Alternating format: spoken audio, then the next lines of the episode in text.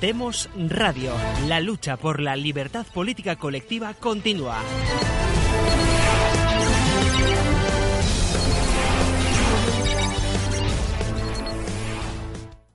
A un nuevo programa de Demos la Palabra. Muchas gracias a quienes nos seguís desde Twitter, Facebook y Periscope y por supuesto desde YouTube. Recordad que si no os suscribís y activáis la campanita de las notificaciones, no os enteraréis cuando publicamos un nuevo vídeo. Ya sabéis que todos los días hay un programa a las 9 de la noche, bueno, todos los días no, de lunes a viernes, un programa a las 9 de la noche en Demos Televisión, con toda la actualidad, el análisis con criterio de la situación política de España y de la situación política internacional. Aquí no analizamos para hablar y para lucirnos, sino para estar en la acción, para comprender la realidad y para poder actuar, para mejorar las cosas. ¿Cómo actuamos? Pues actuamos a través de la Asociación Demócratas por la Libertad Constituyente. Podéis inscribiros y conocer la asociación sin ánimo de lucro en la página elcrítico.org. Y sin más dilación, vamos a comenzar este programa que, como habéis visto, está titulado Felipe VI, un rehén de la Constitución. Y aquí vamos a analizar la monarquía desde un punto de vista ideológico como aquellos que se llaman republicanos, pero que ponen la mano a la monarquía para vivir de su Estado. Aquí vamos a ser rigurosos, como estamos acostumbrados en Demos Televisión, y para ello contamos con dos invitados excepcionales. Por un lado tenemos a Yago Mejuto. Muy buenas, Yago. Hola, ¿qué tal? Un saludo a todo el mundo. Muchas gracias por aceptar la llamada de Demos la Palabra. Placer, ¿eh? Un placer. Encantado de estar con vosotros. Y por otro lado contamos con José Luis Escobar, con quien ya grabamos un programa y es un gran conocedor de la, de la monarquía, para su fortuna o su desgracia. Muy buenas, José Luis.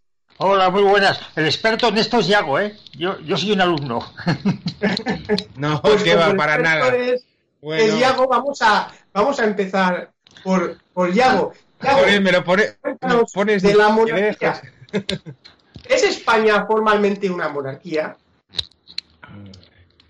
Eh, formalmente, eh, sobre el papel sí lo es, pero en la práctica no lo es. Eh, es decir, España es un país que se configura como una monarquía parlamentaria, social y democrático de derecho, pues, democrática de derecho, donde la monarquía es un elemento orgánico a la Constitución. Eh, entonces, eh, la justificación que podemos hacer de la monarquía está en la propia Constitución, es decir, la monarquía eh, tiene, por decir, derecho a existir o, su justificación por la que existe es por ser un órgano de esa Constitución. ¿Cuál es el problema que tenemos en España? Que Juan Carlos de Borbón y Borbón jamás juró la Constitución española. En el artículo 61. creo que 1 o punto 2, pues el artículo 61.1, es decir, Juan Carlos de Borbón y Borbón se negó a ser el rey de una monarquía parlamentaria social y democrática de derecho, que es en lo que se constituyó la nación española tras ser publicado en el Boletín Oficial del Estado del 29 de diciembre de 1978 la vigente Constitución española y convertirse, por lo tanto, la Constitución española en la norma fundamental que rige el funcionamiento interno de, del Estado.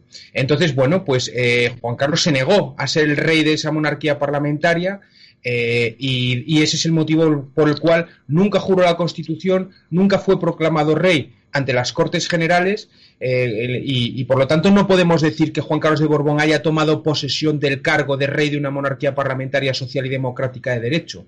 Por lo tanto, la duda que, es, eh, que cabe desde mi tesis, que es una tesis fuerte en la cual yo niego que Juan Carlos de Borbón sea legalmente el rey de España o, lo haya sido, eso significa que él ha estado usurpando la jefatura del Estado y usurpando el mando supremo, las fuerzas armadas de forma porque si no ha tomado posesión de ese cargo, ¿por qué lo está ejerciendo? Eh, y eso significa que aquí tenemos una monarquía que se ha salido del marco legal. Es decir, que apela a una serie de acumulados de la historia. Si, analizáis los, los eh, discursos que hacen los, eh, Juan Carlos, por ejemplo, cuando fue el discurso de abdicación, habla de acumulados de la historia. he sido rey porque lo he querido. es decir, dice una serie de, de, guiños, ¿no? De, de, frases hechas que se repiten mucho, con lo cual él lo que quiere mm, poner de manifiesto es que él es rey de España porque la historia lo ha querido querido y no porque haya una legislación que lo sustenta.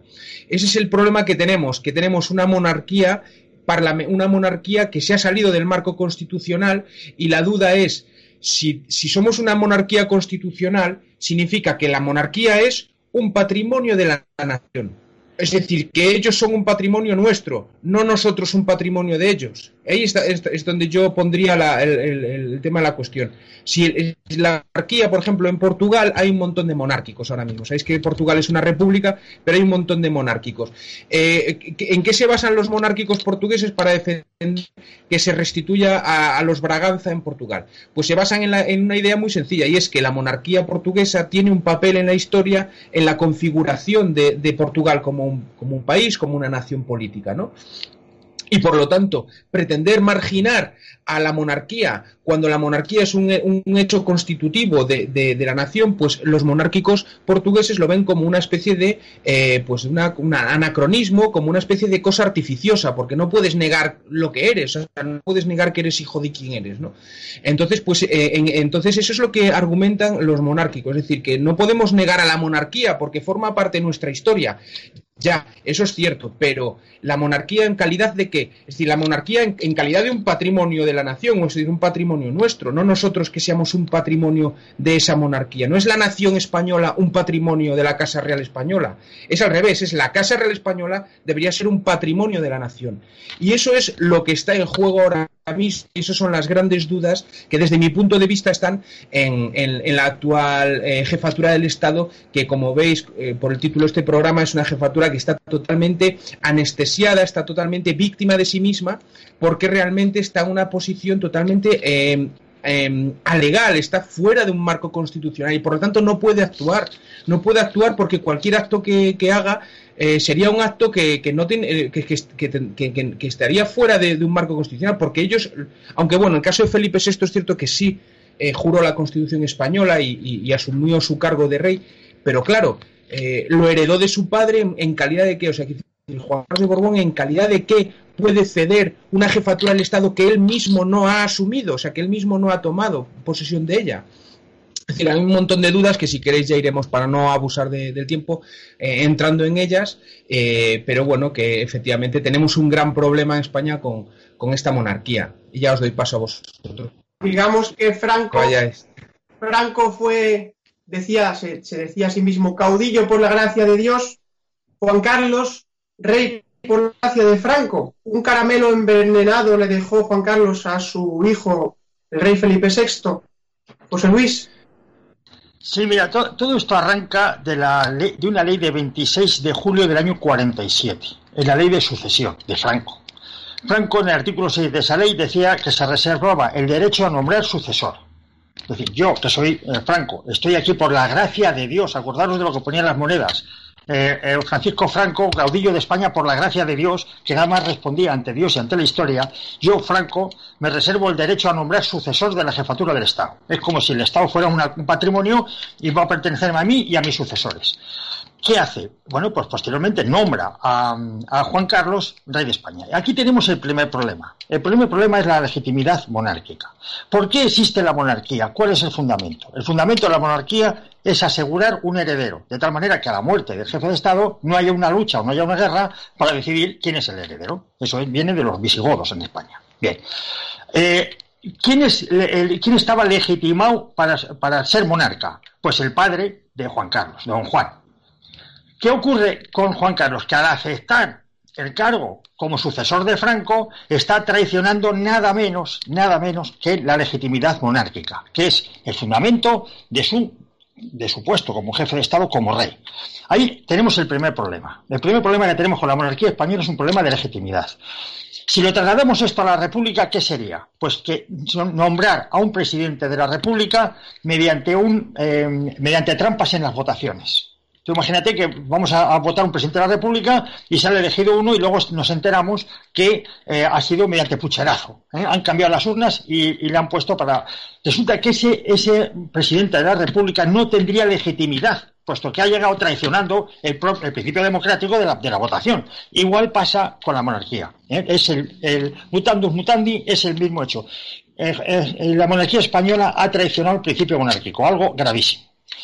En segundo lugar, es, Montesquieu decía que la monarquía se basa en el honor, la república en la virtud y la tiranía en el temor. A todo esto, Antonio García Trevejano eh, dijo, y la partidocracia se, se funda en la corrupción. Bien, si la monarquía está fundada en el honor, no puede haber honor en un monarca que acepta un cargo traicionando a su padre. Bien. Tal cual, sí. Tal cual. Porque realmente estamos hablando de la constitución de, de 1978. Es decir, digamos que el rey Juan Carlos fue preconstitucional y jamás juró la constitución. Su hijo sí que la juró. ¿Qué futuro tiene o qué herramientas tiene o qué posibilidades tiene esta monarquía con la Constitución de 1978. Yo le llamo Constitución porque se llama Constitución, no porque considere que lo sea. Eh, Iago. Bueno, eh, Claro, yo no lo puedo saber porque yo no veo el futuro, ¿no? Es decir, pueden pasar muchas cosas. Eh, acordaos cuando al bipartidismo lo daba todo el mundo por muerto hace no mucho tiempo y aquí tenemos ahora bipartidismo otra vez, eh, vamos, con, con viento de cola además. Es decir, no podemos saber exactamente, yo personalmente no sé qué futuro le puede, le puede, le puede caer en principio ellos están en una situación muy mala, pero claro, porque ellos son víctimas de sí mismos y de sus propias contradicciones. Hace un momento José Luis hablaba de legitimidad monárquica y yo me pregunto, ¿y qué es eso de legitimidad monárquica? ¿Eso qué valor legal tiene, por ejemplo, no? Es decir, tú dices que yo legitimidad monárquica y me da igual lo que digas tú, o sea, porque, o sea, ¿eso qué valor legal tiene? No, o sea, ninguno. O sea, cuando están hablando ellos del, el, por ejemplo, eh, ahora dice, claro, porque la herencia de la niña, no sé qué, porque es una mujer y hay que cambiar porque el, eh, o, Froilán, ¿no? Que dicen que, joder, mira qué tío este y resulta que es el quinto en la sucesión de Trump. ¿Pero eso qué es? ¿Cómo que el quinto? ¿Dónde está eso legalmente constituido? Eso no tiene ningún valor. O sea, nosotros no tenemos por qué aceptar eso. como que el quinto Froilán? Pondremos nosotros al rey que consideremos porque, porque, porque es así. O sea, legalmente eso no tiene un valor no tiene valor legal. Después se hablaba José Luis de, bueno, de la ley del, del, 47. Recordemos que Franco hizo tres leyes de sucesión de jefatura del Estado, que son la del 47, la del 67 y la del 69. Entonces, eh, Franco efectivamente hablaba de la gracia divina, que eso es muy católico, es que la gracia es eh, bueno pues un tema muy que tiene muchas muchas reminiscencias, pero bueno eh, Franco es jefe del Estado porque ganó una guerra, o sea, que decir y en toda la historia de la humanidad ha sido así, tú ganas una guerra y mandas y haces un juicio sumarísimo y ya está, es que si eso lo ponemos en duda estamos poniendo en duda la historia de la humanidad. lo que sí hizo Franco es a partir de esa ley que citó José Luis de la de, la de sucesión de jefatura del Estado de 19 1947 es crear una legalidad. O sea, Franco lo que crea es una jefatura del Estado legalmente constituida, es decir, soportada por una legislación. Y en esa misma ley crea el Consejo del Reino y el Consejo Regencia que serán dos instituciones que tendrán muchísima importancia durante la transición, porque en la ley del 67 Franco le otorga al Consejo del Reino al Consejo de Regencia poderes preceptivos sobre la propia jefatura del Estado.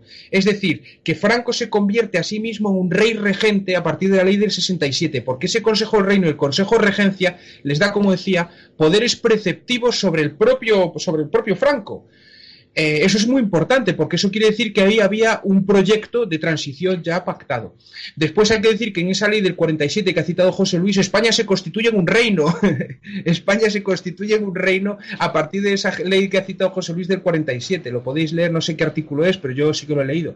Por lo tanto, es cierto que el actual régimen del 78 hunde sus raíces en el franquismo, pero además en un franquismo eh, del primerito, o sea, de los años 40. No estamos hablando de un tardo franquismo, estamos hablando del año 47, donde España se constituye un reino.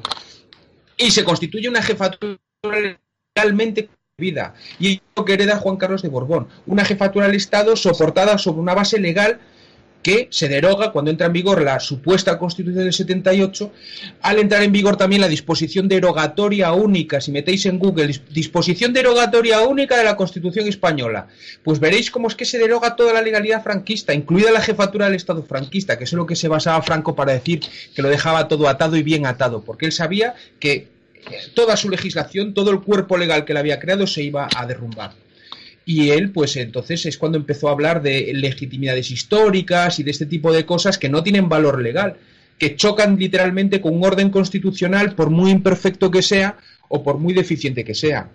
Entonces el futuro de la, de la monarquía eh, realmente a mí no es lo que más me preocupa. Estamos en un entorno en el cual eh, tenemos, por un lado, a los ciudadanos luchando por sobrevivir a unas instituciones. Recordemos que las instituciones son entidades cuyo propósito es sobrevivir a las personas.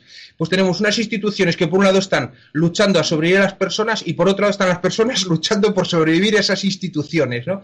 Estamos en un, un duelo a ver quién sobrevive a quién. Y, es, es un duelo que yo no puedo saber ahora mismo cómo va a terminar pero desde luego en estos momentos el, que va perdiendo es el ciudadano, porque ellos están estupendamente con su dinerito en el extranjero y con, y con sus fortunas bien salvaguardadas.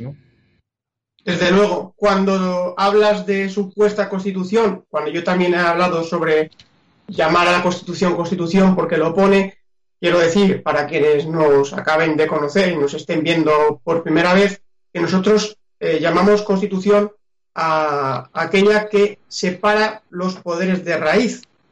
Una constitución como la española que no separa los poderes, sino que divide funciones de un único poder, de un mismo poder, que es el poder de los partidos en el Estado, no es para nosotros una constitución formal y por eso decimos una supuesta constitución.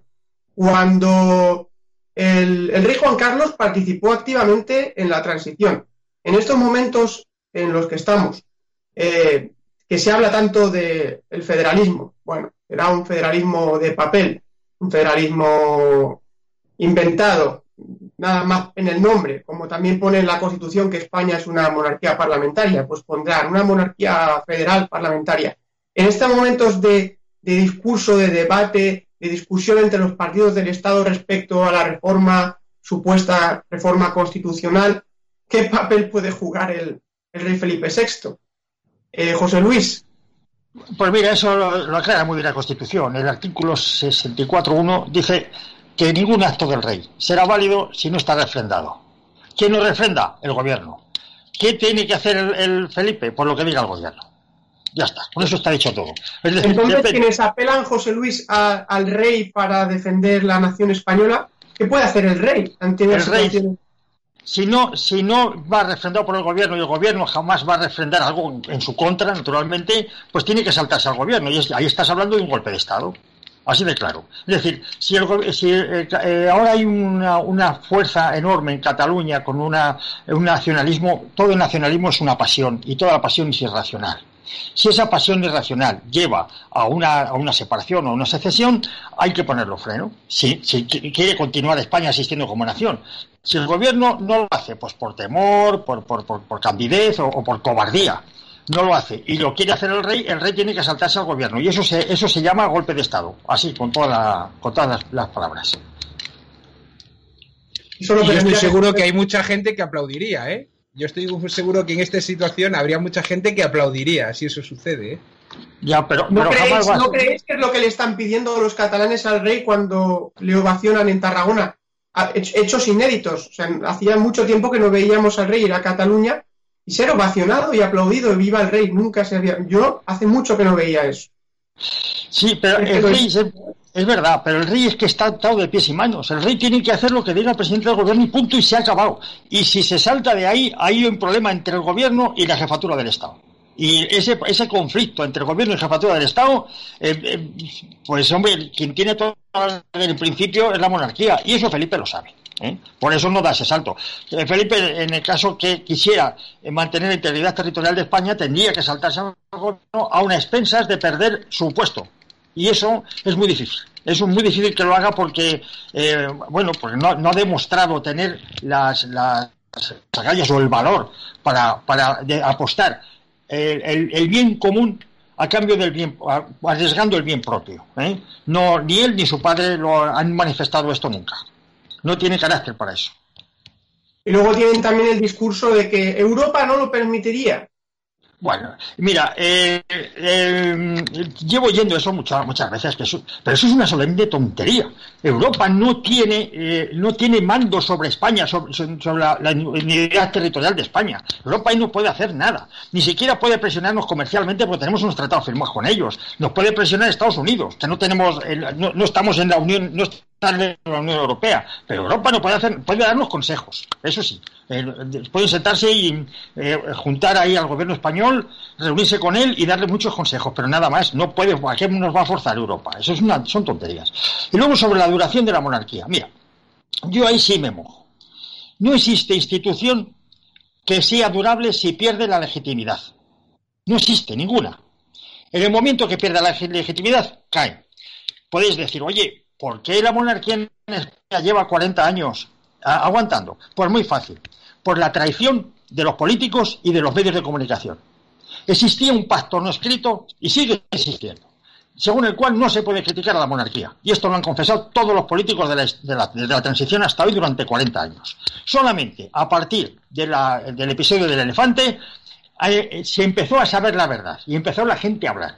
Cuando, cuando la gente, cuando se ha empezado a conocer lo que ha estado ocurriendo con la monarquía a espaldas y con traición al pueblo, de todos los políticos y de todos los, medios de comunicación, ahí la monarquía ha perdido la legitimidad.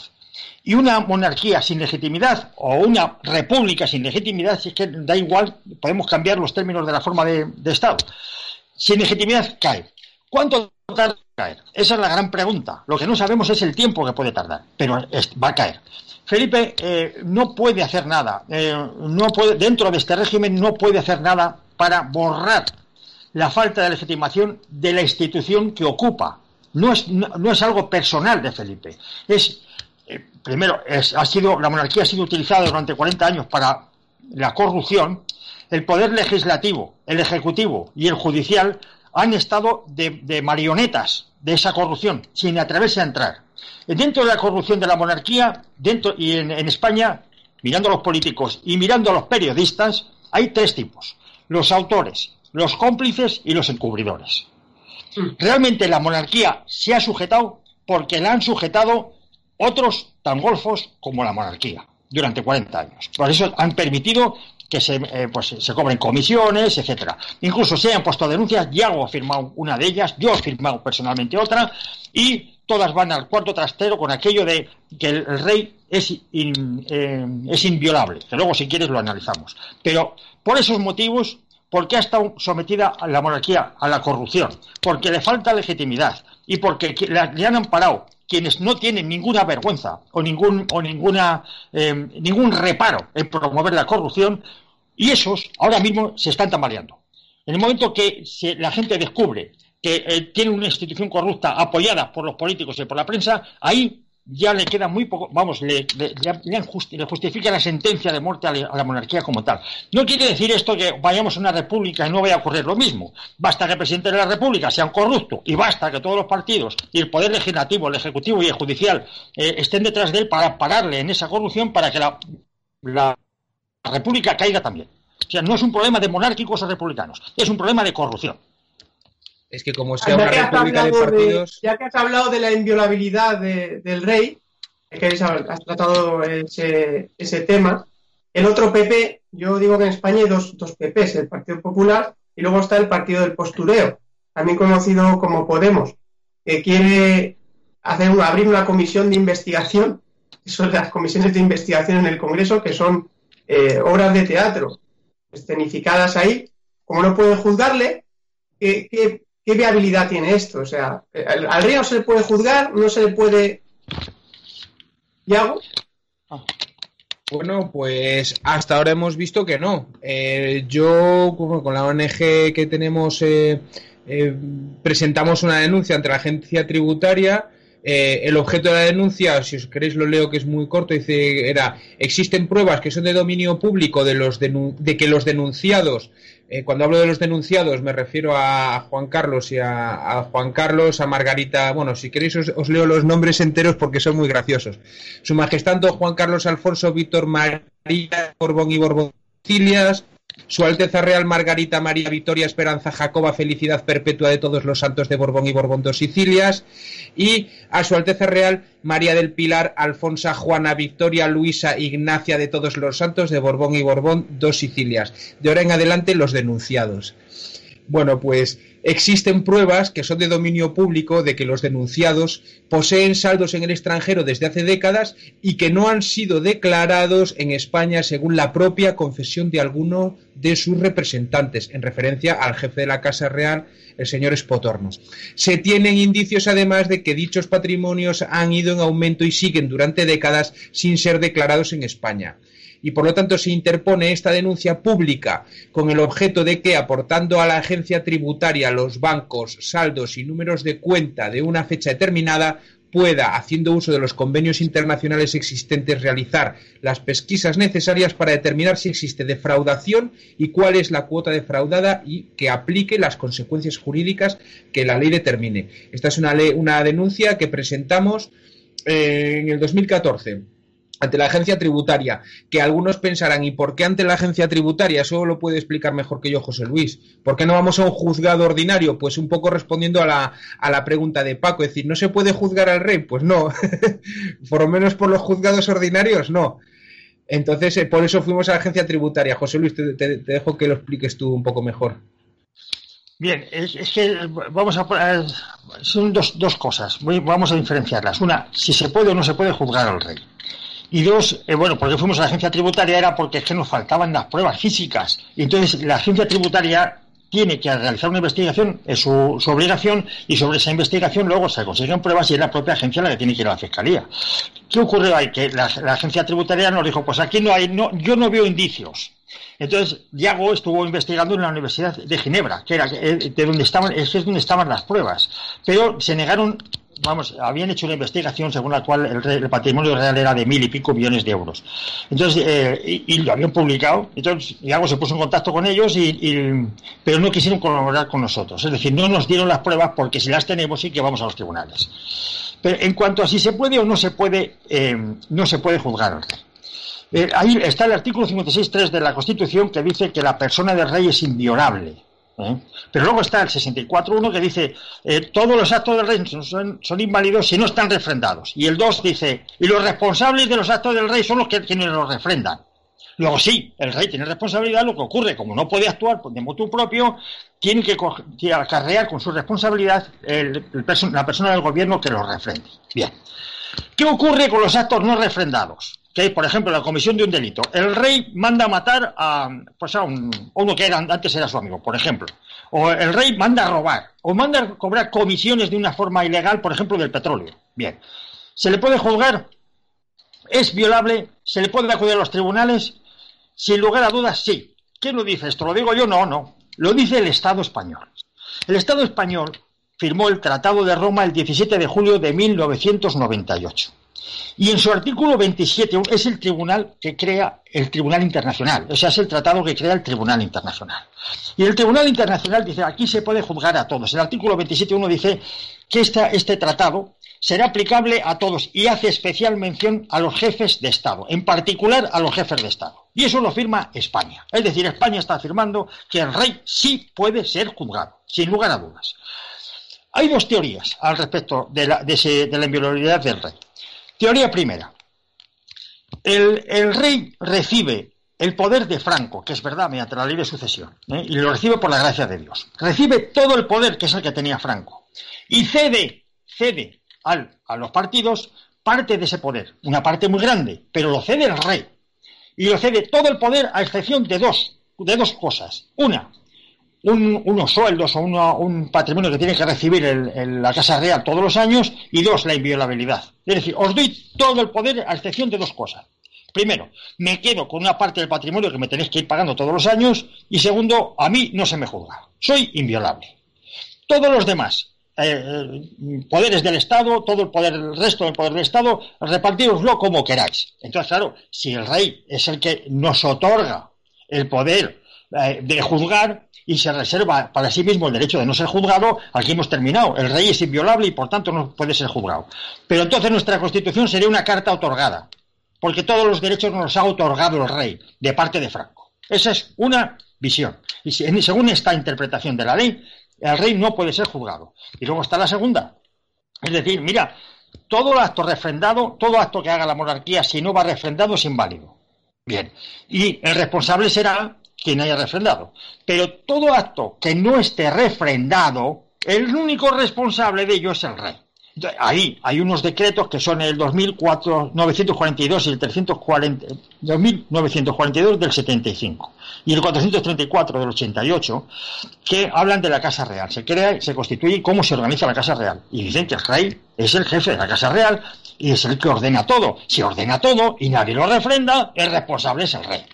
Es decir, si el rey acepta una, un regalo eh, de, un, de una potencia extranjera y eso está prohibido por, por el Código Penal, el artículo, no recuerdo, 400 y pico, que habla del coche impropio, pues si, si, si, si, ocurre eso, si comete ese delito, pues naturalmente puede ser juzgado.